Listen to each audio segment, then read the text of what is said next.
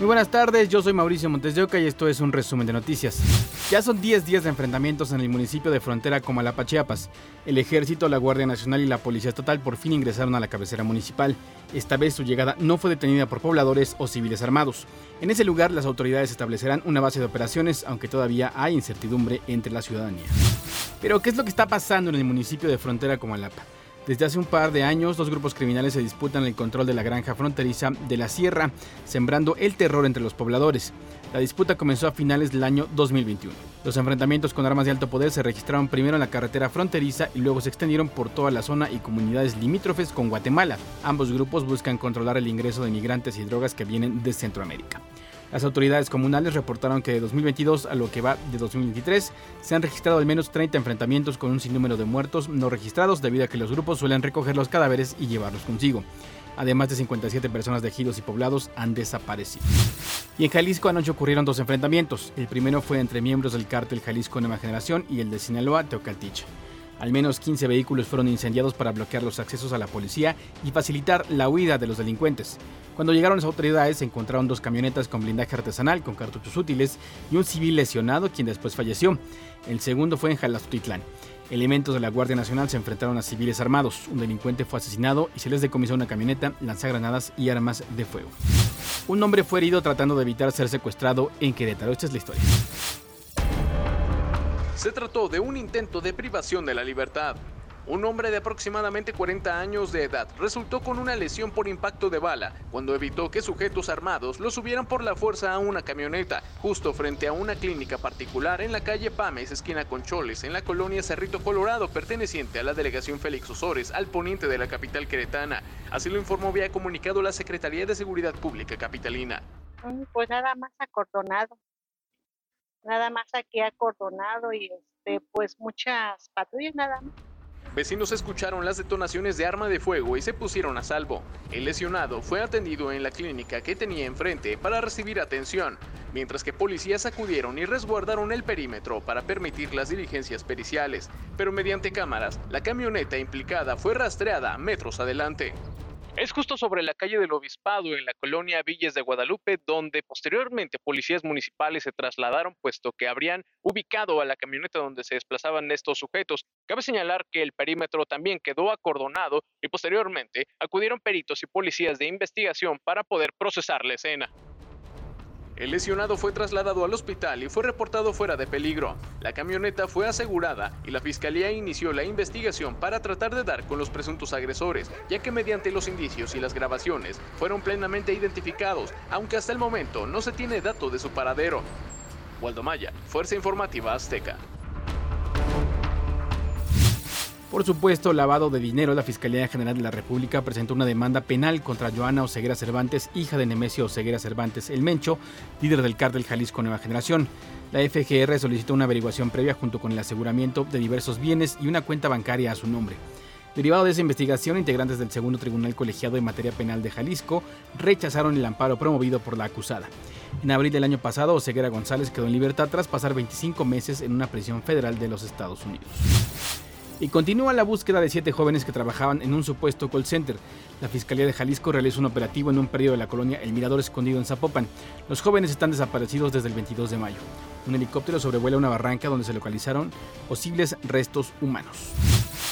Desde hace más de 60 años, casi 111.000 personas desaparecieron en el país y 52.000 cuerpos que no han sido identificados llenan fosas comunes y semefos. La operación del Banco Nacional de Datos Forenses entró en vigor este lunes. Se trata de un instrumento que eh, emplea la ciencia al servicio de identificar a las personas fallecidas que encuentran las propias familias de personas desaparecidas con sus propias manos, con picos, con palas y que después se entregan a las autoridades. Pero los especialistas advierten que empezó con muchas dudas de operación. De hecho, no tenemos ni conocimiento, siquiera no nos han dado ninguna información.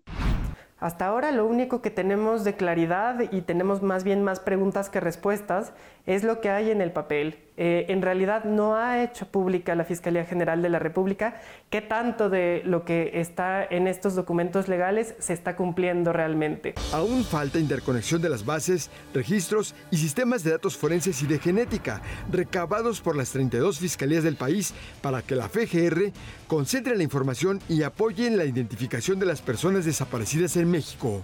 No solamente hablamos de una base de datos nueva, sino un auténtico proceso de recuperación de la información forense que se encuentra fragmentada en los estados, que se encuentra en las fosas comunes, que se encuentra en los semefos eh, desorganizada y desordenada. Es un proceso de reorganización de la información también. De 1962 a la fecha, el Registro Nacional de Personas Desaparecidas y No Localizadas suma 110.733 víctimas en todo el país y 52.000 cuerpos sin identificar en fosas comunes, semefos y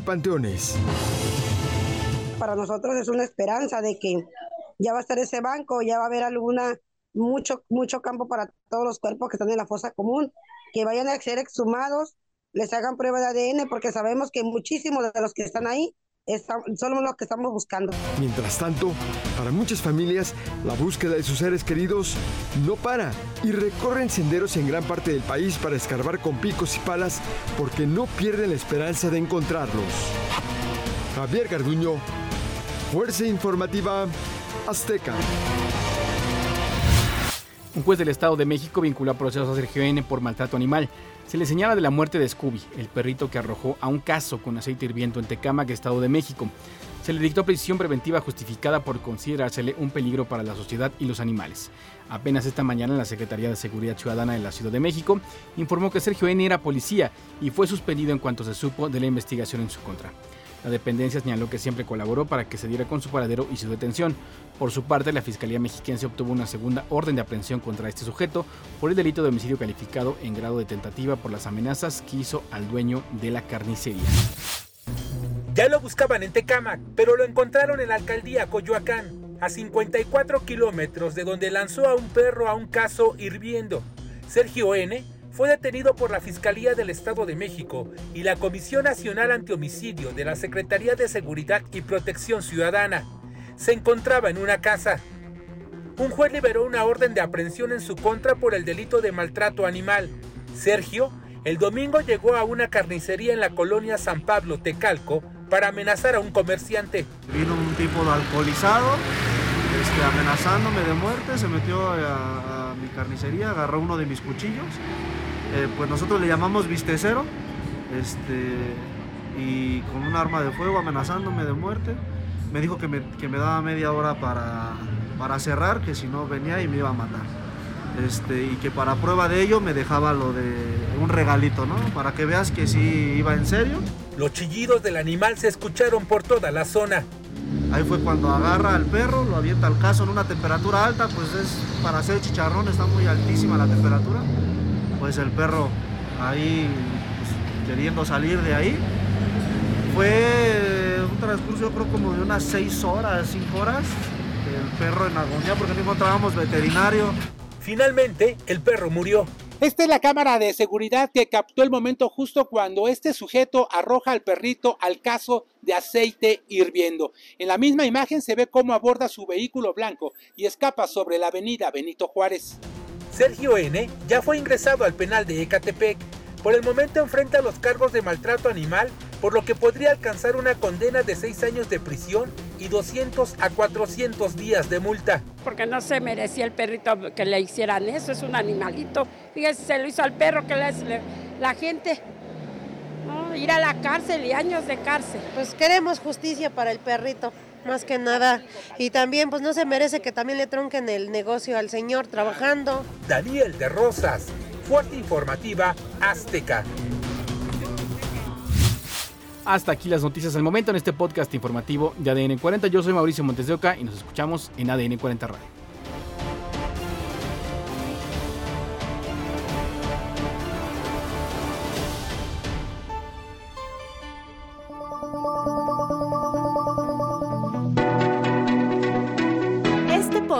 Es presentado por VAS, la super app que te ofrece muchas y nuevas formas de pagar todo lo que quieras con tu celular. Olvídate de las filas y dedícate a lo que más te gusta. Ver tele en vivo, películas, escuchar música, podcast y estar siempre enterado de las noticias más importantes. Todo en un mismo lugar. Vas, la super app, con todo.